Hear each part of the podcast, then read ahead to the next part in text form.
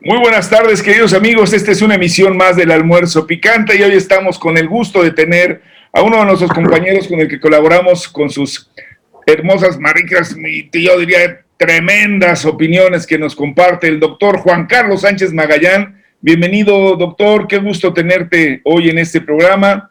Y por supuesto también está nuestro compañero, nuestro guía, nuestro sensei, Sigifredo Rodríguez en materia de comunicación y este esfuerzo. Este es el almuerzo picante. Hoy vamos a hablar del tema procesal, pero también de otros asuntos relacionados con el amparo sobre la ley de, energía. Nos va a ayudar mucho el doctor Juan Carlos Magallán, quien es doctor en Derecho, es una persona ampliamente conocida y experta. Y vamos a hablar también de otros temas. Espero que nos alcance tiempo para platicar sobre la posibilidad de que entremos en la, en la fase amarilla, se nos ha dicho ya de esta pandemia, en el caso de la Ciudad de México, hablaremos un poco también del tema relacionado con lo que está ocurriendo, esta, lo que no alcanzamos a terminar, y ojalá nos dé también Juan Carlos una opinión de los resultados de la Auditoría Superior de la Federación respecto al uso de los recursos públicos en las universidades públicas, y pues si nos da el tiempo, un poco hablaremos de esto que está pasando a nivel internacional, unas peticiones a Biden que ya habíamos comentado del señor Krause y de repente el señor Biden haciendo cosas que pues quizás no sean tan buenas confrontando al presidente Putin. Y no lo digo porque sea un tema malo o bueno, sino las implicaciones internacionales. Este es el almuerzo picante, no le cambie, regresamos en un momento.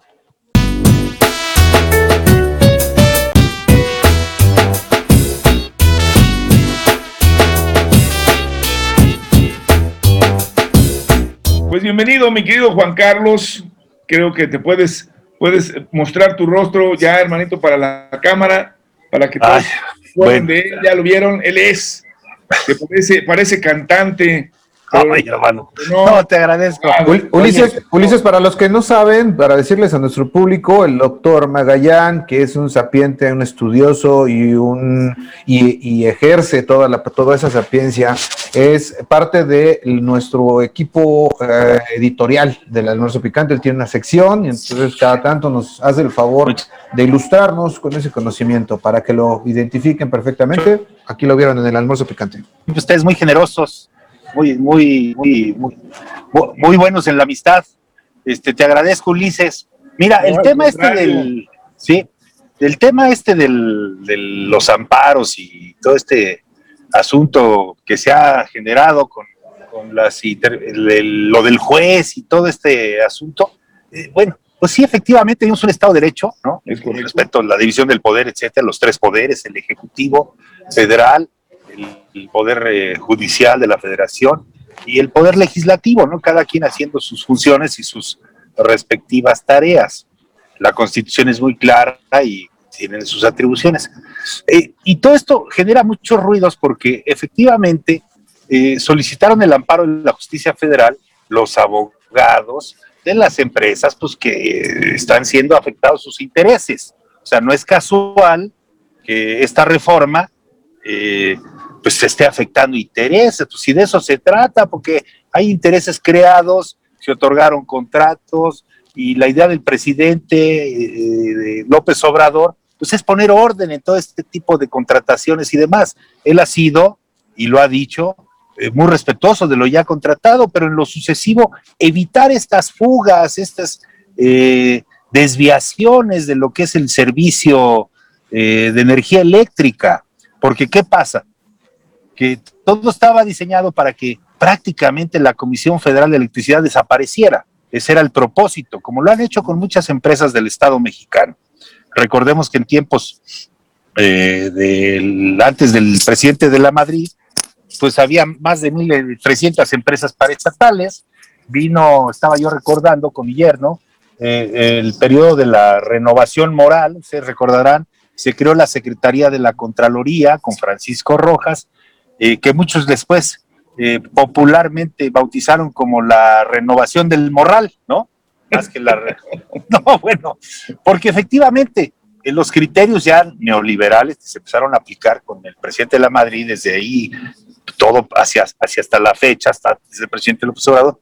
¿Qué sucedió? Pues adelgazar al Estado, menos Estado y más sociedad eran los argumentos que se esgrimían. Y efectivamente, a lo mejor el Estado, muy probablemente, estaba en muchos temas que no son, no son o no eran de su competencia.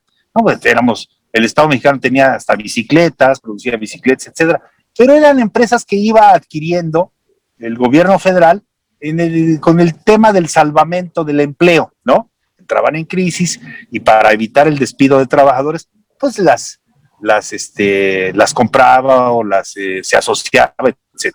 Fue así como el Estado mexicano efectivamente se volvió obeso en términos de 1.300 empresas. redujeron este asunto, eliminaron las paraestatales, bueno, afortunadamente no la CFE, que es la de Comisión Federal de Electricidad, afortunadamente no, no Pemex, porque pues, es otra paraestatal, en fin, las grandes. Eh, el tema es la energía eléctrica, incluso como el petróleo, pues que prácticamente le abrieron a la participación privada eh, su participación, su incursión, pues en el ánimo de generar competencias y de eh, eh, quitarle el monopolio al Estado mexicano. Sí, pero resulta pues que esto no, no, no fluyó, no logró los objetivos anhelados o prometidos. Ni bajaron los precios de las gasolinas, ni ha bajado el, ni ha descendido el precio de la energía eléctrica, porque recordemos que eh, la energía eléctrica se produce, se sube, se transmite, ¿no? Y se baja a los domicilios domésticos y o industriales y se factura. Tú no la puedes almacenar. No es como el agua o como las gasolinas, el, gas, exactamente, los yacimientos, etcétera. Pero ese es todo un tema, ¿no? Es un tema del revisionismo natural que hizo el presidente López Obrador y que le ha metido mano sobre todo por los contratos este, leoninos, este, ventajosos, hay que decirlo con todas sus letras, y de eso se trata la reforma. Ahora, sí les duele, porque evidentemente están metiendo al orden todo lo que es, o sea, lo que es del Estado al Estado, lo que es de, decían, lo que es de Dios a Dios y lo que es de César al César, ¿no? y a Dios que te vaya bien, decían hoy, decía, doctor, que incluso había empresas que tú recordarás la ley anterior, permitía que tú generaras energía y decía si tenías remanentes los vendieran. Y hoy habló el presidente que entre las que se ampararon estaban ni más ni menos que Walmart y la empresa eh, Bimbo, y llamó la atención porque además ellos dicen, pues no, pues estamos vendiendo y resulta que todos estaban generando energía. Pero también decían que ya era de pensión definitiva. ¿Y qué es lo que tendría que pasar? ¿Y cómo explicar esto de que hay empresas que se dedican a hacer pan o que se dedican a comercializar y que generan energía eléctrica?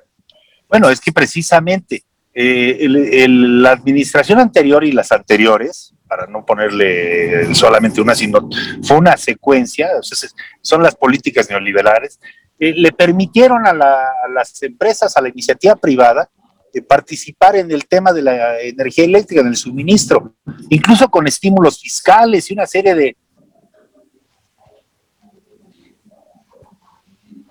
de situaciones, pues que por que esta energía a ellos les llega a un precio, esa energía estudiada porque generan su energía propia con, impuestos que debieron haber reportado al Estado mexicano.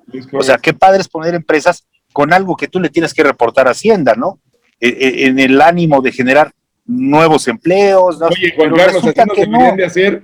¿Te acuerdas que quitaron lo del pago de las colegiaturas, no? Que, o sea, todo lo que eran, eran, eran deducibles. Las empresas les dan unas ventajas enormes, mano. Y al ciudadano común y corriente de a pie, pues, oye, somos cautivos, el SAT nos tiene ahí súper monitoreados, escaneados, y ni para dónde hacerse, porque ya hasta el SAT elabora tu propia declaración. Ya nomás tu contador lo que hace. Dice, no necesita usted contador, nomás necesita pagar. El SIGI, ya les está empezando a entender y los quiere hackear, ¿verdad, SIGI?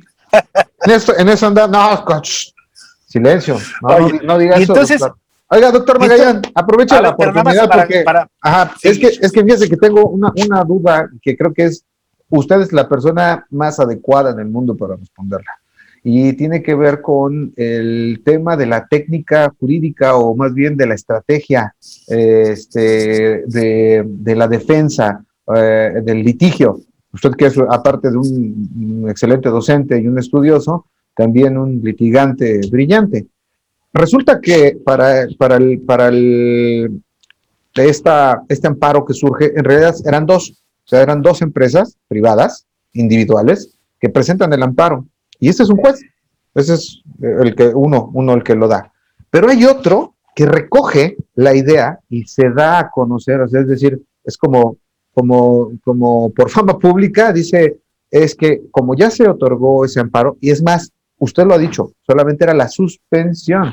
A partir de una suspensión, otro juez dice, yo me entero y entonces me convierto en paladín y actúo además este, por, eh, a motu propio y digo, estoy voy a defender los derechos de la, de la colectividad porque si se lo si le otorgan ese amparo a dos empresas, entonces las otras se van a ver perjudicadas en, con respecto a su competitividad. ¿Qué le parece esto, doctor? Mira, el asunto es que, a ver, hay que partir de la base. Concreto la idea anterior. Estas empresas, al meterse a, eh, como inversores y productores de energía, de, de energía eléctrica, estaban suministrando a sus propias empresas. Walmart, FEMSA, a todas sus tiendas OXXO, ¿no? Y 7-Eleven. Me suenan eh, todos esos nombres de los dueños pues de esas empresas. Por eso, pues además eran los factureros, no pagaban impuestos y todo. Entonces hay, hay ahí un, a ver, hay, hay toda, toda una práctica eh, en términos de impuestos y de obligaciones que evadían y que estaban acostumbrados a que todo el dinero que tenían que reportarle a Hacienda, a reinvertirlo, ¿no? Pero en sus propias empresas, no para la sociedad en lo general, sino para suministrar de energía a sus propias empresas. Y todos los convenios que tenía con eh, Comisión Federal de Electricidad era, bueno, si mi energía eólica deja de funcionar, pues entra, ahora sí como se dice, se prende la bomba y, y, entra la energía del Estado mexicano, ¿no? La que nacionalizó, por cierto, López Mateos, se las quitó a las empresas privadas para ser una empresa del Estado y que no se convirtiera en un negocio de particulares. Bien, ¿qué sucede? Que efectivamente las empresas privadas recibían energía subsidiada. Y volvemos al mismo tema. ¿Por qué los hogares domésticos no recibimos subsidios? Hay un subsidio del DAC hasta 500 kilowatts. Si tú te pasas, pues ya empiezas a pagar kilowatts a precios este, distintos. Ahí es el, el diferencial que ellos recibían energía subsidiada después de, la que ellos producen, la obligación del Estado mexicano de suministrarles y a precios de subsidio. Entonces, bueno, pues por eso ves esa competencia desleal que existe. Tú ves los tiendas Oxxos con 10, 15 refrigeradores y congeladores y ves la tiendita de la esquina que tiene dos refrigeradorcitos y que a duras penas gana para pagar el recibo de la energía eléctrica y los otros tienen letreros luminosos, día y noche están sus congeladores. No, bueno. Así es como el pues depósito de cerveza que tiene el doctor. Un doctor que no está aquí, que anda chilpancingo. Pero de eso se trata, ¿no? Se trata de generar igualdad frente a tanta desigualdad. O sea, tú no puedes, como ciudadano o como persona de a pie, eh, competir con las grandes empresas multinacionales y viceversa, las grandes empresas multinacionales que no obtengan beneficios que no tienen los ciudadanos de Claro, porque además se traduce todo esto en utilidad, mi querido doctor. Es correcto. Es correcto. al no tener esto, bueno, entonces ahorran, le subsidian, abren más tiempo, tienen más recursos, ganan el triple, cuádruple. Y, crecen sus negocios, qué bueno. Qué, maravilloso. Pues oye, yo así, yo también quiero que que me den mis subsidios para poner negocios, ¿no? Y uno después del otro. Pero a ver, el tema, eso es en aras de generar empleo. O sea, esa es la justificante que siempre tenía el, el neoliberalismo. Creemos más empleos, aunque estén muy mal pagados, ¿no? Ahí está el outsourcing, miles de empleos, pero todos sin seguridad social y sin salarios correctos ni dignos. Lo que le pasa a los empleados de Oxxo, mi querido Juan Carlos, que pues además en todos lados lo ves. Para ellos, pero están esclavizados. lo, ves en las gasolineras, yo conozco gasolineros que tenían uno o dos y ahora tienen 10 o 20. Bueno, no, se vaya, no, se no, tan lejos. Una empresa internacional como Walmart tiene prohibido y, sistemáticamente anula cualquier posibilidad de, que se genere un sindicato para sus trabajadores. Pues está mal. Bueno, pues ahí hay que decirle a Pedro Aces o a Eso. El, líder este minero, pues que se meta, porque eso es indebido. Pues cómo no pueden formar sus sindicatos de manera natural, la propia, el artículo 123 prevé la posibilidad y la necesidad de que, eh, habiendo más de cinco empleados, se forme un sindicato. Tú lo ves en las gasolineras, tienen sus sindicatos blancos y son cinco empleados y los demás todos son a destajo. O sea, son propineros. Ni siquiera están en la nómina. uno y lo que alcancen, pobres carnales, ¿cierto? Y todavía hay, hay, hay, hay despachadores de gasolina que se tienen que poner a mano, así se dice popularmente, o sea, guapos, tienen que darle una contribución al gerente de la gasolinera. O sea, todavía les, les genera ahí un dinero a los gerentes. Por trabajar.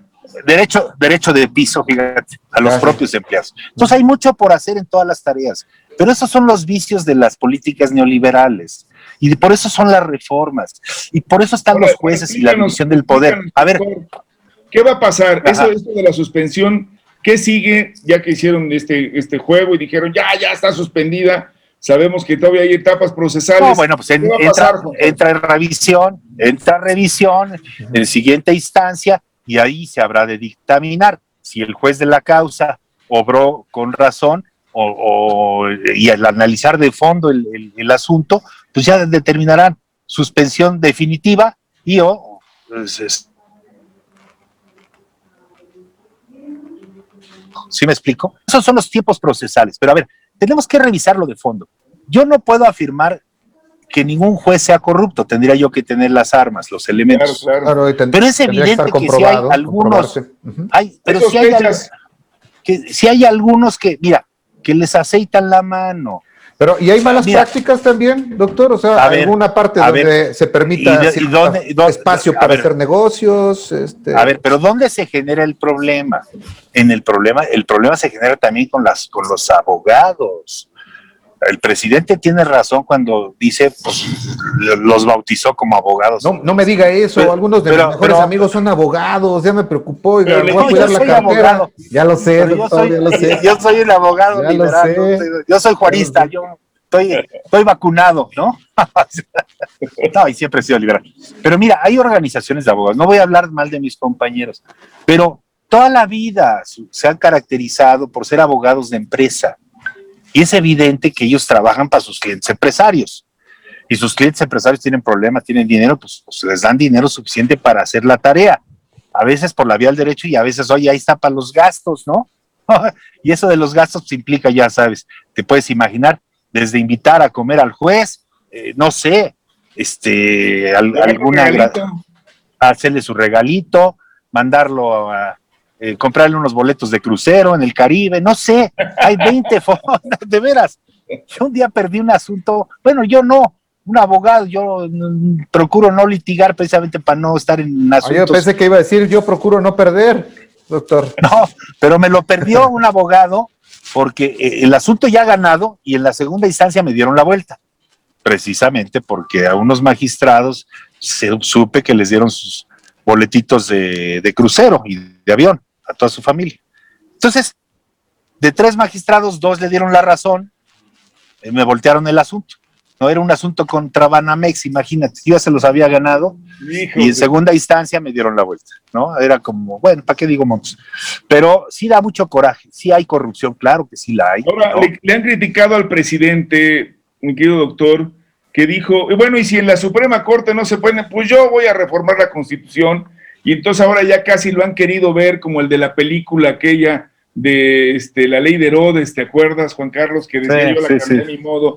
Cuando tú sabes que hay procedimientos y finalmente, pues la ley permite, digo, nuestro No, bueno, la Corte, la Corte tiene, tiene que defender al Poder Judicial, el presidente, sin duda, y los ministros, y los presidentes de los tribunales estatales, para eso están, precisamente para la defensa del poder, de un poder frente al otro poder.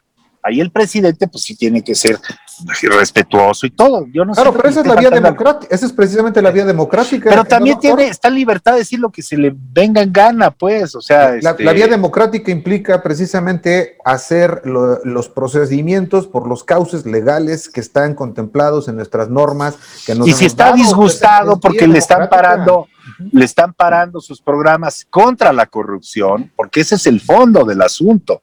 Es una reforma para combatir la corrupción. No es una reforma para fastidiar a X, o sea, no, no tiene nombre y apellido.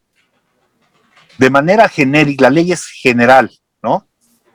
es para todos. Y entonces no, no, no, no, no lleva destinatario. Claro, muchos se ponen el saco porque saben pues que ya no podrán seguir haciendo sus fabulosos negocios. Y entonces es donde fluyen los dineros. Hombre, pues si lo hemos visto con todos los movimientos que le han articulado al presidente, ¿no? Este, estos de los outsourcing soltaban la lana para que eh, le suministraran a grupos este, antagónicos, fueron al Zócalo, pusieron sus casitas de, campaña, en fin. O sea, ese es el juego del poder y luego son las, las eh, los trabajos, las guerras sucias, yo le llamaría, ¿no?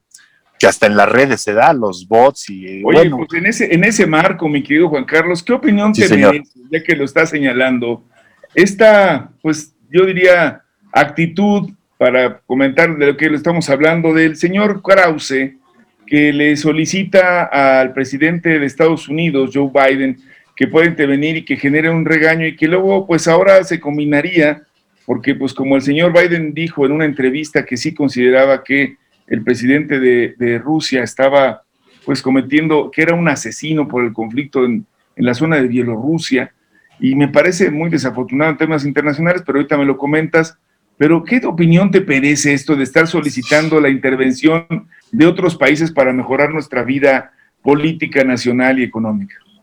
Miren, nada más hay que hacer un poquito de historia. México está plagado de este tipo de ejemplos. La época de Juárez, ¿no? Este Santana, ¿no? Este pedían eh, porque un día amanecía liberal y otro día amanecía conservador. Príncipes austriacos de ojos azules. y, y, ándale, y entonces le pedían a los franceses que, Así llegó Maximiliano, ¿no? Este, de Habsburgo aquí a gobernar, este, con Cleopatra, este, o, Cleopetra, ¿no? ¿no? ¿Cómo se llamaba? Este, Carlota. Carlota, ya estoy con Cleopatra. Es que estaba yo pensando, estaba yo pensando en el Papa, ya ves que anda haciendo también la tarea, ahorita le entramos a ah, ese tema, porque va junto con lo de lo de Biden y, el presidente ruso. Sí, es política internacional. Por eso anda el Papa también en, en, en, los países eh, árabes, eh, árabes medio, Oriente. porque están en la persecución de los cristianos y destruyen iglesias y asesinan gente. Y bueno, pues, pues el Papa está haciendo un esfuerzo extraordinario y invitando y procurando y haciendo pactos con los líderes este, musulmanes, los más importantes, para que los fundamentalistas se abstengan de seguir haciendo eh, terrorismo, ¿no? Porque hacen prácticamente Un terrorismo. de paz es lo que cabe, ¿no, mi querido Juan Carlos? Y eso le ha pegado a Sal al-Basado, ¿cómo se llama? El, del país este, Libia, ¿no? De Siria, perdón. Y entonces, bueno, pues Putin lo entró y lo arropó, bueno, porque siempre son los pesos y contrapesos. Los norteamericanos entran y apoyan a los fundamentalistas. Y un día apoyan a, Osama Bin Laden y otro día lo persiguen y lo asesinan, ¿no? Así que, bueno, pero son sus intereses. Pero doctor, al final, ¿no, te parece que son los imperios? ¿no? te parece que es un tanto exagerado de parte de Biden, aventurado, hasta arriesgado, ponerse a, calificar al presidente de Rusia como si fueran los años 70 o los, los 60, este, medio de la Guerra Fría. asesino. Al, al, señor Biden no le conviene entrar en esos territorios porque precisamente era lo que hizo su antecesor, este, eran sus características, la víscera, el hígado. Este, no, yo creo que el presidente Biden va bien. Esa fue una declaración este, poco afortunada porque él debe recurrir a la diplomacia y al multilateralismo para dirimir todo tipo de conflictos. Y para eso están las, las redes y hablarse y platicarse. Pero si van a empezar en una guerra, pues ya se lo contestó Putin. Bueno, pues hagamos un debate, pero que sea público, ¿eh?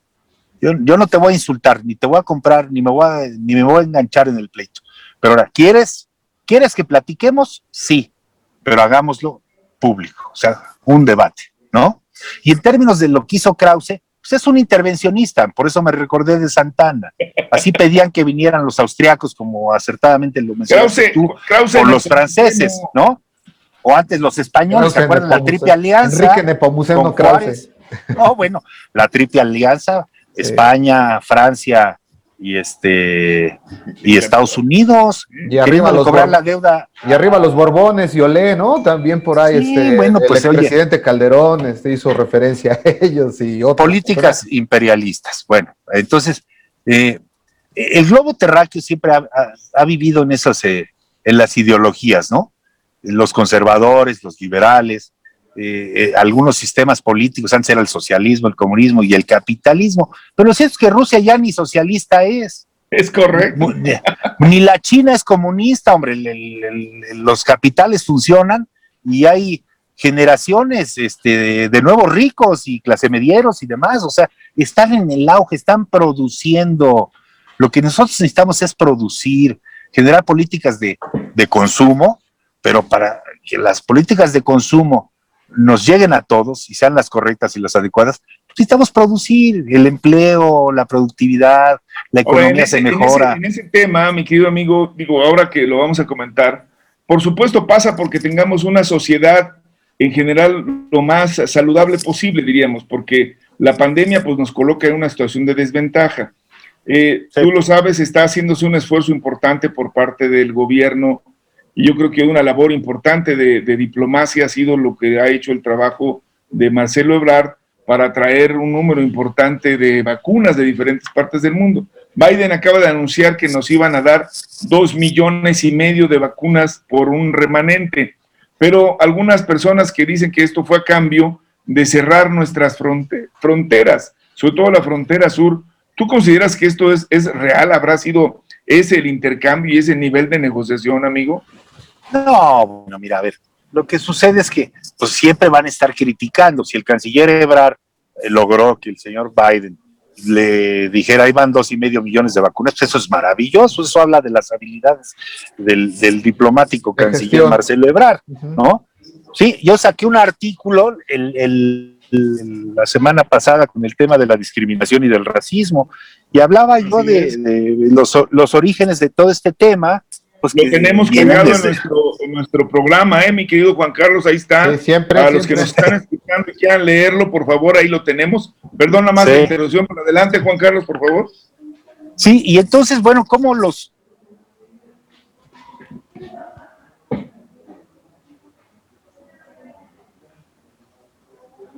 Son muy buenos, ¿no?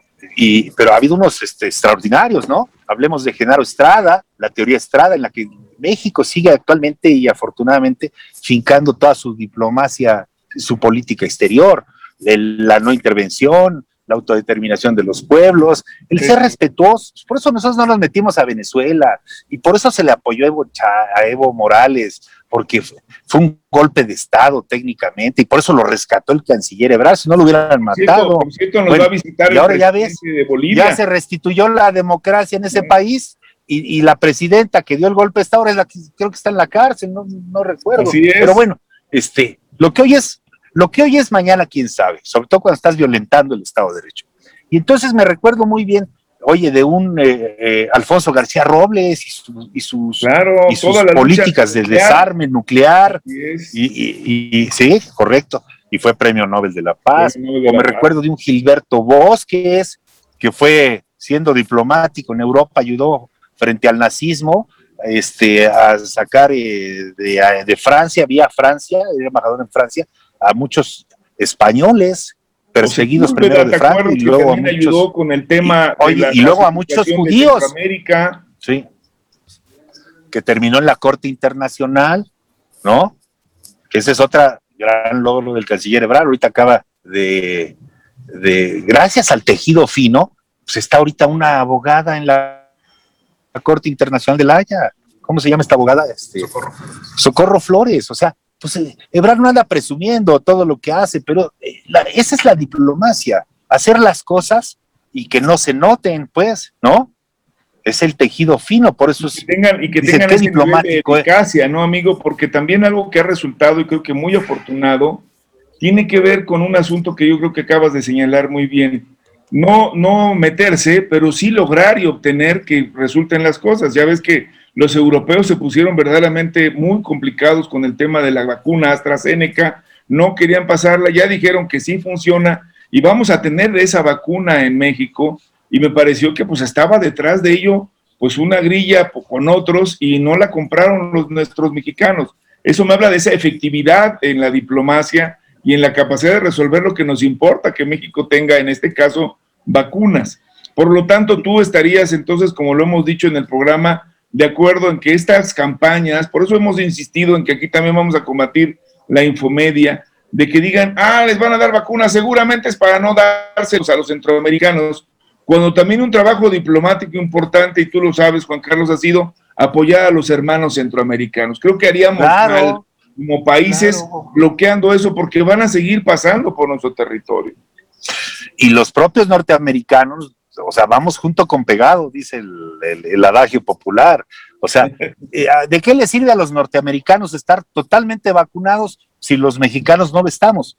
Ellos, ellos nos necesitan eh, comercialmente, eh, laboralmente. Más ahora que eh, somos estratégicos, ¿no? Para el, para el relanzamiento de Estados Unidos.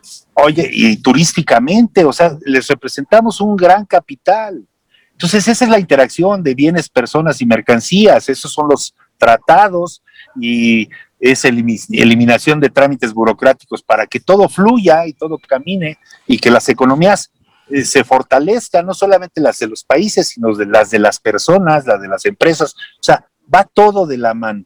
Entonces, por eso los norteamericanos están presurosos con Biden a vacunarse, pero también, acto seguido, los mexicanos debemos de seguir esa ruta. Esa es la preocupación del canciller Ebrard.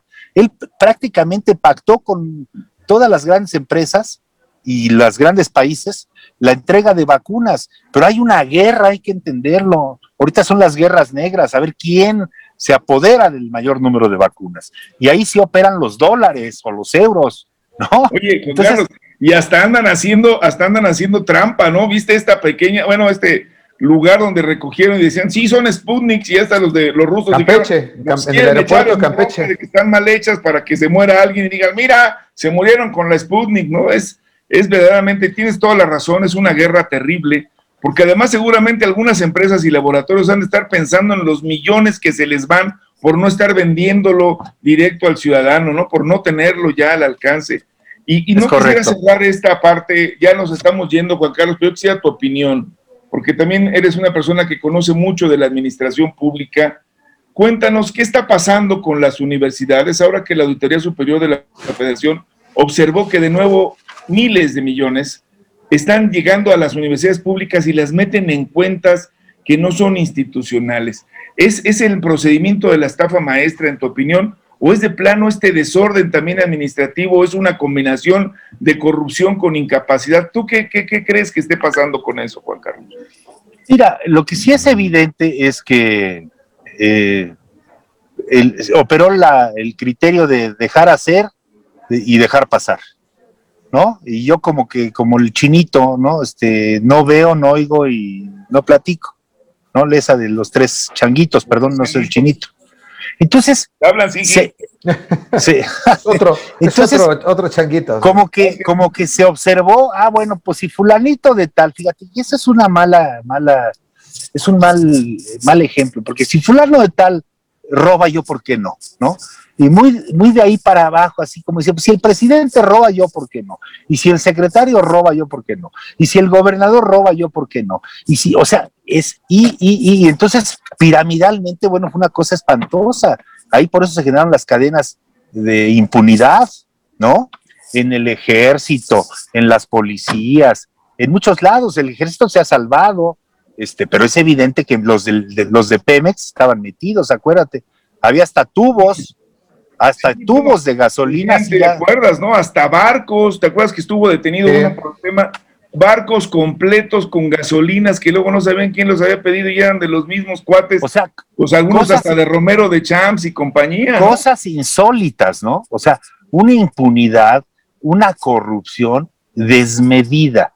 Es más, y te callas y no te callamos, ¿no? La política del plata o plomo. Entonces, Así se generaron los grupos de impunidad en el país. Que no nos sorprenda que haya tantos eh, grupos eh, organizados de malhechores, hay que decirlo con todas sus letras, pero son consecuencia de, yo me acuerdo, todavía con Fox empezó a, este, a, despegar el, tema de la impunidad y la cruz.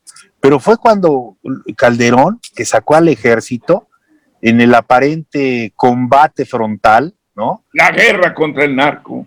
Bueno, y fue peor, bueno, pues dices, oye, qué cosa tan espantosa. un río de sangre. desde entonces, man. Y bueno, desde entonces no se ve el asunto, el punto final.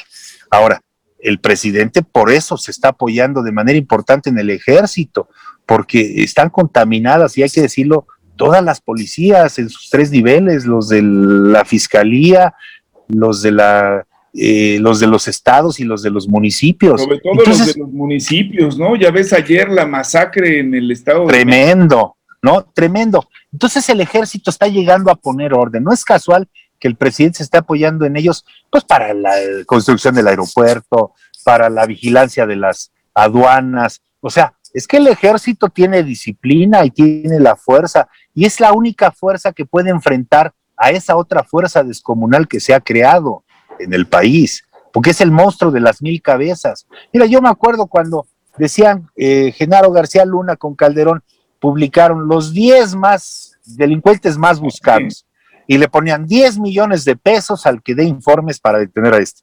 Bueno, detenían a uno, pero surgían 10. Era el monstruo de las mil cabezas. Entonces no era cortando cabezas, es ir al, al fondo del asunto, que es generarle mejores condiciones de vida a los ciudadanos para que no se dediquen a vender droga, hombre. De eso se trata. Y es lo que el presidente yo celebro que está haciendo. Él está yendo a la causa social que muchos le, critican. Oye, ya se hubiera armado una revolución en el país si no tuviera sus programas asistenciales.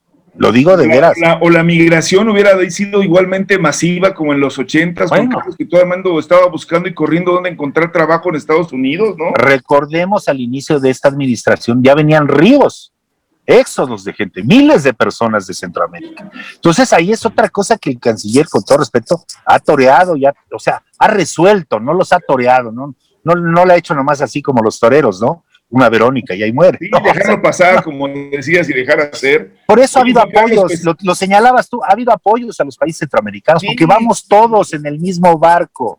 Cerramos con esto, si te parece. Si los americanos se vacunan y nosotros no, Juan Carlos. de nada va a servir. Nos vemos, vamos hacia, hacia el, amarillo o no, hermanito, tú que eres el experto, ya podemos decirlo o todavía no. No, Ulises, yo creo que no, no, bueno, vamos para allá, pero pero mira, bien Semana Santa, que sea prudente, por favor.